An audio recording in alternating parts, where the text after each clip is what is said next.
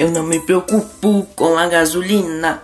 Agora tem carro elétrico, eles ainda estão chegando no Brasil. Ele polui menos e ajuda a natureza e é carregado a energia solar.